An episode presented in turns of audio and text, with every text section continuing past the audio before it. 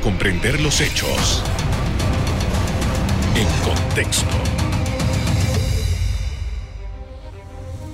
Muy buenas noches, sean todos bienvenidos y ahora para comprender las noticias las pondremos en contexto. En los próximos minutos vamos a estar hablando sobre la reunión de ministros que se dio en Panamá con los Estados Unidos para ver el tema migratorio. Para ello me acompaña la directora de Migración, Samira Gozaine. Buenas noches. Buenas noches, gracias por tenerme, Carlos. Gracias por aceptar nuestra invitación. En primer lugar, quisiéramos saber, primero que nos describiera lo que, lo que se dio a Panamá hace escasas horas. Sí, mira, fue una reunión ministerial de cancilleres y de ministros de seguridad del continente especialmente de Sudamérica, Centroamérica, eh, con obviamente la presencia de ambos secretarios, el secretario de Defensa, secretario Mallorca y el secretario Blinken de Estado de los Estados Unidos, en el cual eh, todos los países, eh, entendiendo que este es un problema regional y que todos debemos poner nuestro garito de arena para poder resolverlo o para poder buscar soluciones conjuntas, nos reunimos para hablar del tema,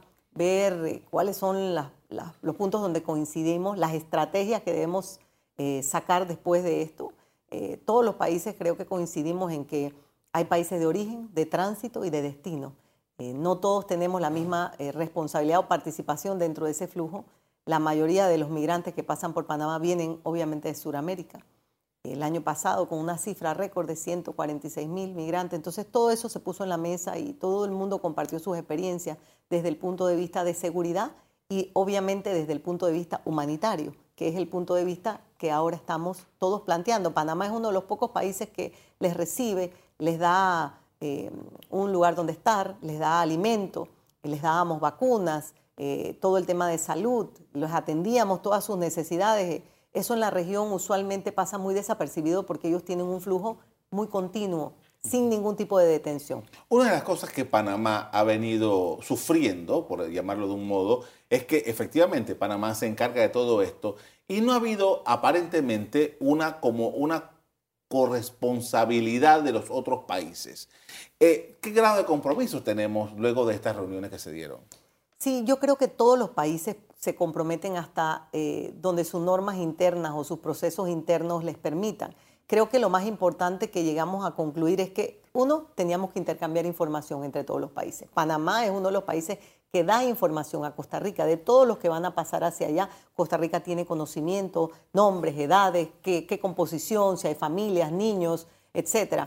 Eh, esa fue uno de los acuerdos más importantes. Segundo, eh, que todos los países íbamos a revisar nuestras políticas internas para tratar de ver de qué manera se podría eh, migrar hasta una migración que fuera regular. Esta migración irregular realmente em, hace o abre el camino al crimen organizado, que fue otro de los compromisos.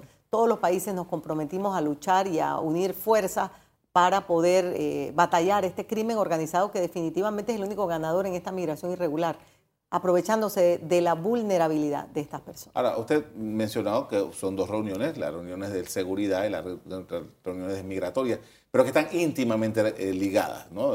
todo el proceso eh, migratorio tiene un componente de seguridad importante.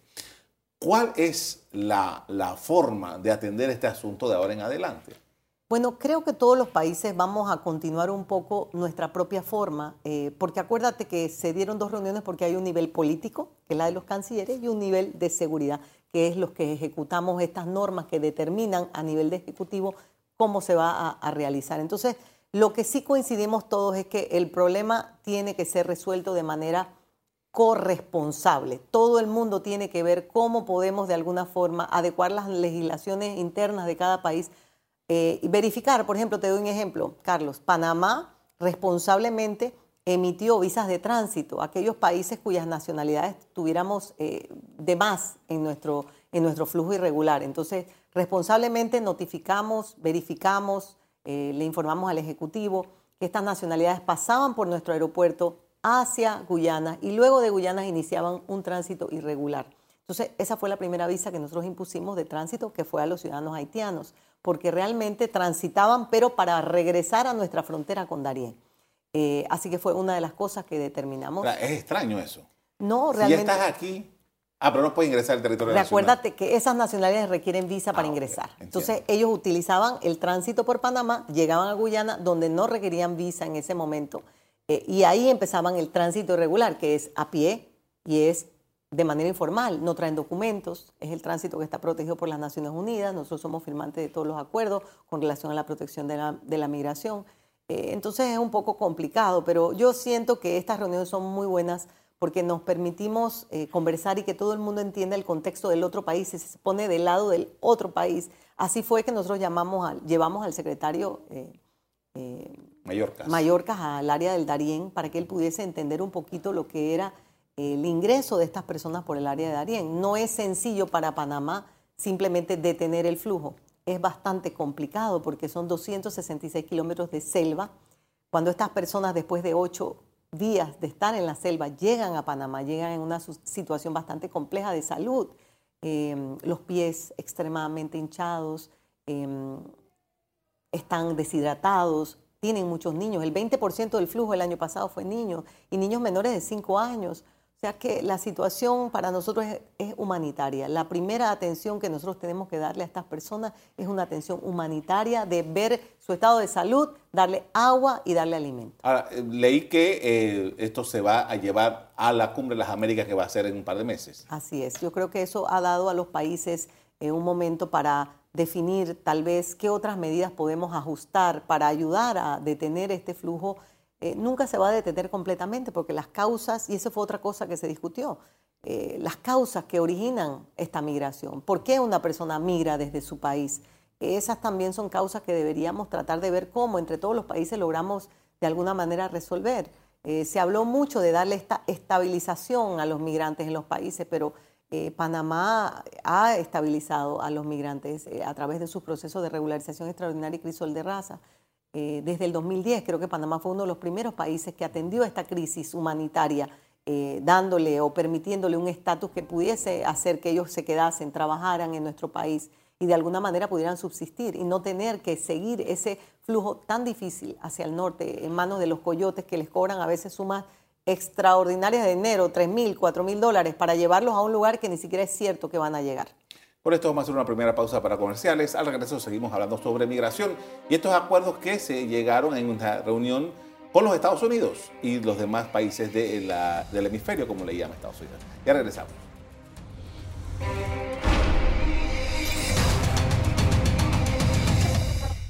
Estamos de regreso, estamos hablando sobre crisis migratoria. Me acompaña la directora de migración, Samira Gozaine, con quien venimos eh, relatando todo lo que se dio en estas reuniones con los Estados Unidos y, representantes de varios países del continente. Y crisis migratoria, Panamá vivió una cruda crisis migratoria el año pasado, récord de personas pasando por aquí. Pero ah, hemos estado notando, y usted aquí alguna vez nos estaba conversando, que eran personas que estaban establecidas ya en países de Sudamérica y que entonces cuando la, pandemia se complicó decidieron ir hacia el norte. Eso ¿Sigue así o, ya está variando? Realmente este año la composición ha variado. El año pasado la mayoría de la gente que venía a través de, nuestra frontera con, Colombia eran haitianos, ciudadanos haitianos que tenían residencia de 6, 7, 8 años en Chile, en Brasil, en Ecuador, en Perú. Eh, y efectivamente el cambio de políticas, parece, internas de cada país hizo que ellos decidieran buscar mejores lugares porque no estaban consiguiendo trabajo este año lo que más tenemos, el número mayor de ciudadanos venezolanos que se encuentran en Colombia. Sabes que eh, el estatus eh, de protección que se les dio a ellos hizo que dos millones de venezolanos estén en, el hermano país de Colombia. Entonces, de esos ciudadanos son los que estamos viendo este año pasar por Panamá. Pero vuelvo y te repito, es, es de tránsito. El año pasado, gracias al apoyo interinstitucional de todas las instituciones del Estado como Senafron, que es el brazo, wow, el que nos ayude en absolutamente todo. Migración, yo creo que sin Senafron no hubiera podido hacer frente a todo este tema. Sin Senan, que nos ayuda con los rescates, eh, con el transporte, de ir a la zona, ir al área, la policía que nos cuida y nos custodia nuestros albergues, la Cruz Roja, SINAPROC, que son puros voluntarios los que atienden nuestros albergues allá en, en Darién, el equipo de trabajo que tenemos interinstitucional, excelente, el Ministerio de Salud, que no lo podemos dejar por fuera porque hizo un trabajo titánico.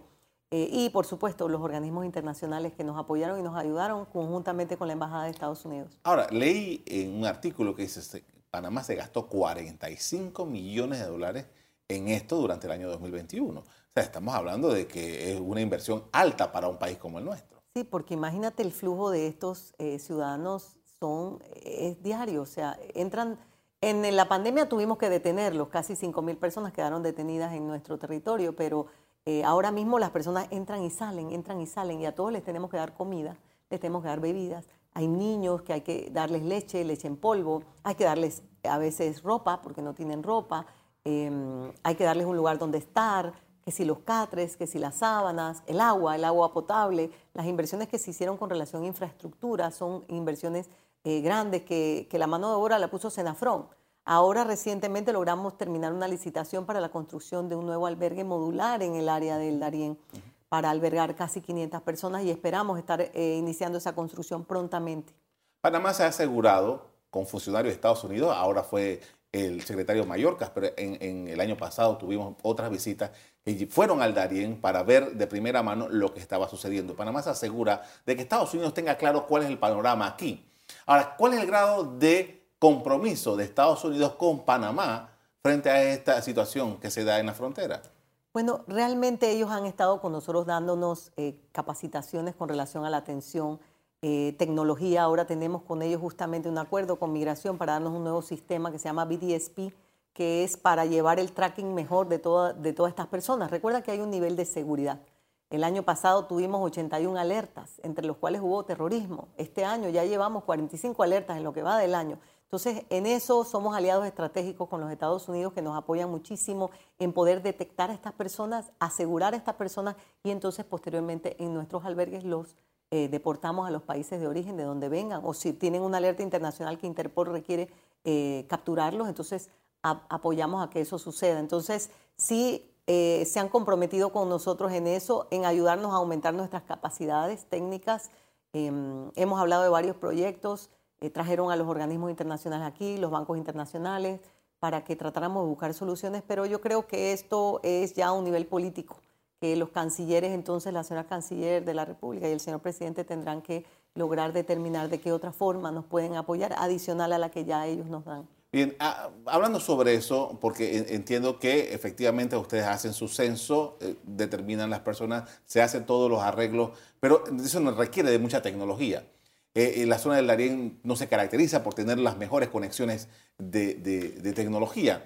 ¿Cómo se maneja esto eh, actualmente? Bueno, justamente por eh, estos equipos que nos da la Embajada Americana. Nosotros hicimos un contrato hace poco con la empresa que nos da el servicio de, llamadas a nosotros y nos da el servicio satelital ahora para poder transmitir esos datos que nosotros recabamos y que lleguen en tiempo real a Panamá, lleguen a la base de datos que deben llegar para poder hacer las verificaciones de seguridad. Porque imagínate, dentro de este flujo ordinario de personas viene mucha gente inocente que no sabe que la persona que está al lado puede ser un delincuente buscado en otros países. Eh, para nosotros es una gran responsabilidad que nos tomamos muy en serio. El hecho de verificar la seguridad y que cada una de estas personas que pasen por nuestro territorio, no solo para proteger a, nuestros ciudadanos, sino para proteger a la región completa, tienen eh, todas las expectativas de seguridad y no pase nadie que esté eh, condenado por ningún delito o que esté buscado por ningún delito. Eh, se me está acabando el, tiempo en este segmento, pero quería preguntarle y quiero adelantar un poco para lo que vamos a hablar con mayor eh, tranquilidad en el siguiente segmento, es lo siguiente. El crimen organizado está metido de cuerpo entero en muchas de estas migraciones. Sí, es una realidad y nosotros este año las operaciones que ha hecho Senafrón conjuntamente con Costa Rica, inclusive con Colombia, y las que ellos han llevado a cabo han dado como resultados positivos. Hemos eh, interpuesto denuncias eh, por diversos delitos cometidos en, la frontera y ha llevado a varias personas eh, presas en este momento que ya están cumpliendo sus condenas. Entonces, sí es una lucha frontal que estamos llevando a cabo los estamentos de seguridad, pero es una tarea bastante difícil, porque imagínate, detrás de cada persona que llega puede haber un grupo de personas que los está traficando. Eh, y la realidad es el concepto mismo. Las personas no entienden que están siendo traficadas. Las personas creen que están pagando por un servicio de llevar a un lugar a otro, pero efectivamente eso es tráfico.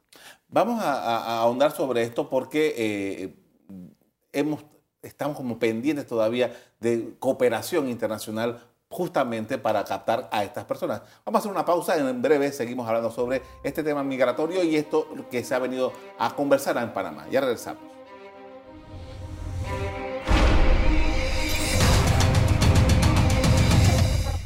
Estamos hablando de seguridad migratoria. Me acompaña la directora de migración, Samira Gozaine, con quien estamos eh, explicando los alcances, los acuerdos que se llegaron en esta reunión en la que participaron dos secretarios del eh, gobierno de Joe Biden. Y estamos hablando sobre la participación del crimen organizado. Esto fue uno de los temas que precisamente el secretario Blinken habló y reforzó en, en, su planteamiento aquí en Panamá. Eh, y parte de lo que está ocurriendo, lo que ha venido ocurriendo, es que hay bandas que operan en la frontera eh, del lado colombiano y que son las que se encargan de estos trámites. ¿Qué es lo que ustedes saben hasta el momento sobre eso? Mira, eso opera en todos los países de la región, porque estas personas vienen a ser transportadas desde donde llegan y inician su recorrido irregular. Entonces, lamentablemente, ese fue uno de los acuerdos que llegamos. El intercambio de información, como te decía, es esencial para poder determinar estas personas, quiénes son estos grupos y que todas las instituciones de seguridad, la policía de todos los países, el Ministerio Público de todos los países, trabajen de manera conjunta para poder detectar a estas personas. Usted me decía en el cambio comercial que estamos hablando de que hay flujo de dinero enorme también. Claro, porque imagínate tú, estas personas hablan a veces de que les cobran 3 mil, 4 mil dólares. Eh, por traficarlos de un lado a otro. Creo que Panamá es el único lugar donde nosotros los escoltamos. Las autoridades llevamos a los migrantes o los acompañamos, mejor dicho, porque ellos pagan su pasaje del bus desde la frontera de Darién hasta eh, la frontera con Costa Rica. Nosotros los acompañamos dentro del bus para asegurarnos de que nadie los explote en el camino, de que nadie les haga ningún cobro, eh, de que ellos pagan una suma de 40 dólares por su bus y eso los, los transporta hasta la frontera con Costa Rica. Ahora, ¿cuál es la descripción de la zona en donde ellos, eh, eh, entiendo que hay algunos que entran por la zona del Pacífico y otros que entran por acá, por, por, el más acá, San Blas o, Cunayala. ¿Qué es lo que se mueve en esa zona? Recuérdate que lamentablemente hay grupos insurgentes, grupos armados, grupos de, de, narcotraficantes también que utilizan a estos vulnerables, a estas personas que son extremadamente vulnerables. En la ruta que escogen los migrantes depende del dinero que traen, porque la ruta marítima es más corta y es más cara. Entonces, dependiendo de las nacionalidades, hemos identificado algunas nacionalidades que son más propensas a venir por agua que otras que vienen por la selva, como son los venezolanos que han estado pasando por la selva eh, en este año. Entonces, eh, es, es difícil porque antes de entrar a Panamá, ellos los dejan en un área y se van y se retiran. Eh, pueden hacerse pasar por guías ¿no? Existe una empresa, según los relatos de ellos mismos, que antes de, salir de Colombia eh, les, venden tiquetes para traerlos por la selva, como si fuera un guía turístico. Entonces, eh, son modalidades que realmente es difícil, porque como te decía también en, el corte, eh, necesitas para poder perseguir el testimonio de estas personas, o que alguien haga una denuncia, o que por lo menos tengan pruebas. Nuestra prueba mayor es el testimonio de todas estas personas que pasan por, por todos estos temas, ¿no? Eh, pero ellos lo que quieren es seguir. Es difícil para nosotros a veces lograr conseguir que vayan a un proceso o que vayan a hacer una denuncia, porque a ellos lo que les interesa es continuar su camino. Ahora, estaba leyendo también que en el caso de Estados Unidos hay algún, una de las cosas que los está moviendo ahora es porque hay una disposición que, eh, que se había puesto en los tiempos de Trump y que ahora ya la van a abandonar, y que creo que el de rebotar inmediatamente a las personas cuando lleguen a la frontera. Realmente lo que estamos hablando es el título 42. Eso, Ellos eh, impusieron este título, pero fue por la pandemia. Eh, son medidas sanitarias que impedían el ingreso tan fácilmente de las personas y eso es lo que se está percibiendo, que una vez que eso quede sin efecto a finales de este mes, eh, las personas perciban que pueden de alguna manera entrar más fácilmente, pero realmente las normas eh, legales con relación a la migración ilegal en el territorio de Estados Unidos no han variado. Es simplemente un título que regulaba el tema del COVID. Eh, como todos los países tuvimos, ¿no? con relación a los cercos sanitarios y demás. Entonces, realmente las normas siguen siendo iguales. el riesgo para una persona de hacer este tránsito irregular es enorme. Em, muchas personas dicen que lo valen, el grado de desesperación que deben tener estas personas debe ser muy grande, porque las penurias que pasan son asombrosas. La mayoría de ellos vienen con niños muy pequeños, como te decía, el 20% son menores y la mayoría de esos menores son menores de 5 años. Em, un día estuvimos con la ministra de Educación que nos acompaña al área y ella nos decía que podía em, detectar entre ese grupo de niños muchos niños con eh, deficiencias y con situaciones difíciles. Y me imagino que es el mismo trayecto, ¿no? Ahora, eh, eh, entiendo que en esta reunión no participó ni Nicaragua, ni Venezuela, ni Cuba en estas reuniones. entiendo que Cuba se va a reunir directamente con Estados Unidos, si, si, no fue hoy o va a ser mañana. leí eso en los periódicos. Mi pregunta es, porque en el caso de que nosotros hemos tenido muchos pasos de cubanos por acá, y hace poco, usted lo mencionó hace un rato, que tenía, tenemos visa para poder transitar por Panamá, que tuvimos un caso con los cubanos que venían de tránsito por aquí para ir a Nicaragua porque Nicaragua les dejaba entrar. ¿Eso cómo se está manejando ahora? Recuerda que los países también nos reunimos de manera bilateral. Entonces, estamos justamente a través de Cancillería, ha solicitado el gobierno de Cuba unas reuniones bilaterales con eh, Panamá, con la parte de migración, Estamos esperando que eso, como te digo, hay un nivel político que lo maneja la Cancillería de la República, entonces simplemente estamos esperando las instrucciones de la señora canciller y del señor ministro de Seguridad con relación a esas reuniones, pero Panamá siempre ha sido un país dispuesto a reunirse y hablar con todos. Y si recuerdas, el año pasado con la crisis fue Panamá quien llamó y solicitó a todos los países de la región que nos sentáramos porque esta situación tan difícil solo se puede resolver de manera conjunta eh, con un creo, un fin claro con relación a la migración, sabiendo que la migración irregular solo favorece al crimen organizado transnacional, eh, migrando hacia una migración, valga la redundancia, que sea regular, que sea ordenada y que sea segura para ellos. Ahora, esos tres elementos que usted acaba de mencionar es, eh, nos lleva a otro escenario, que es el Aeropuerto Internacional de Tocume que también, que también ustedes se encuentran con casos ahí, no son muy conocidos, pero ¿qué, ¿cuál es la situación que ustedes tienen en el aeropuerto de Tocumen? Bueno, imagínate que en el aeropuerto de Tocumen nosotros podemos tener a la semana 1.750 casos de inadmitidos, no solo inadmitidos por Panamá, inadmitidos por otros países como México, que ahora está muy estricto en el cumplimiento de sus normas de ingreso. Adicionalmente, que es lo que todo el mundo me pregunta a veces, me dice, ah, mira, es que traje una empleada doméstica y no la dejaron entrar. Eh, deben recordar que las visas para Panamá son de turistas.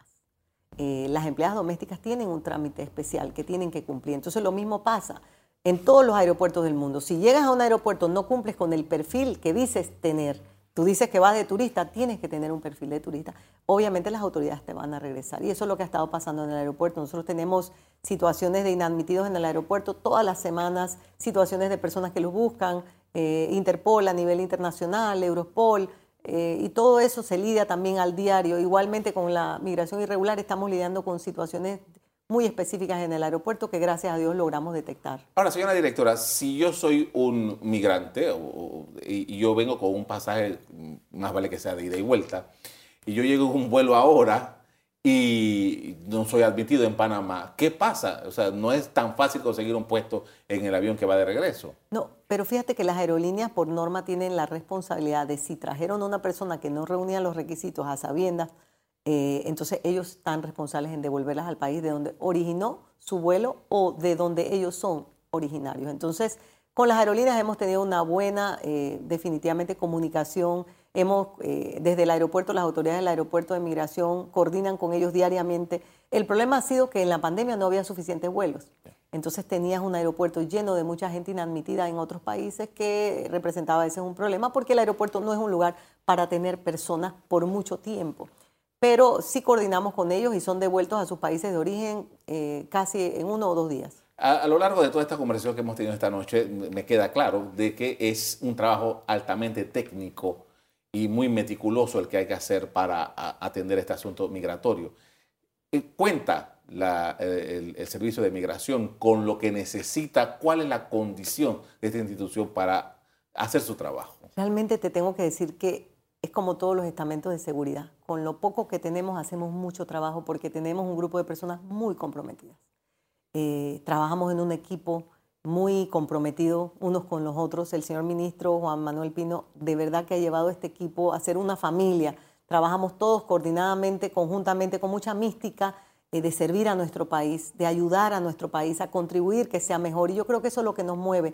No tenemos lo mejor de lo mejor porque la inversión que teníamos programada para transformar migración a una institución digital, nueva, moderna, eh, ha tenido que ser invertida realmente en la atención de estas personas, porque por razones humanitarias tenemos que, hacer eso, lo que nos llama la humanidad, poder atenderlos, darles su alimento. Entonces, esa inversión que nos ha costado esta eh, migración irregular, que no viene para Panamá, em, nos ha impedido hacer las inversiones requeridas, pero ya te digo, tenemos un equipo de gente que estoy muy orgullosa de liderizar que está muy comprometida, trabaja 24/7. Tenemos una UMAC que está en la calle 24/7 y solo son 14 personas. Van desde Chiriquí hasta Darien trayendo gente que es buscada, que debe ser puesta en los albergues a buen recaudo, una fuerza de tarea conjunta que tenemos con la policía, eh, con el Senado, con el Senafrón. Entonces, eh, yo creo que es el equipo, el, caudal que tiene migración, como todos los estamentos de seguridad, como el Ministerio de Seguridad, creo que es su gente. Ahora bien, este, ustedes trabajan íntimamente, obviamente, con, la seguridad, con el, Consejo de Seguridad también, para, realizar todas estas labores. Y el, todavía, y, si usted habla con cualquier eh, extranjero, dice, bueno, hay como una mora, muchas personas pendientes de trámites en el en migración. Sí, eh, nosotros cerramos el piso 2 justamente por eso, dos meses, tres meses para ponernos al día. Hemos sacado casi 13 mil expedientes que teníamos rezagados. Recuerda que en pandemia nuestros funcionarios no solamente estaban en migración, sino estaban también en Panamá, en Panamá Solidario. Teníamos que apoyar de alguna manera a nuestro país también. Entonces, eh, teníamos una mora, sin embargo, ya nos hemos puesto al día. Ya a partir de esta semana iniciamos recibiendo todos los trámites de renovaciones y de permanencias de esas categorías. Entonces, creo que nos ponemos al día. Tenemos una mora porque efectivamente no tenemos la tecnología que permitiera que de alguna forma fuera todo mucho más rápido. Eh, las valoraciones de seguridad no son valoraciones que se pueden hacer de manera rápida. Y yo creo que eso, pero vale la pena por la seguridad de nuestro país. Le agradezco mucho por habernos acompañado esta noche para hablar de este tema. Gracias a ti. Muy gracias, Carlos. A usted también le doy las gracias por haber sintonizado. Los invito a que sigan viendo EcoTV. Buenas noches.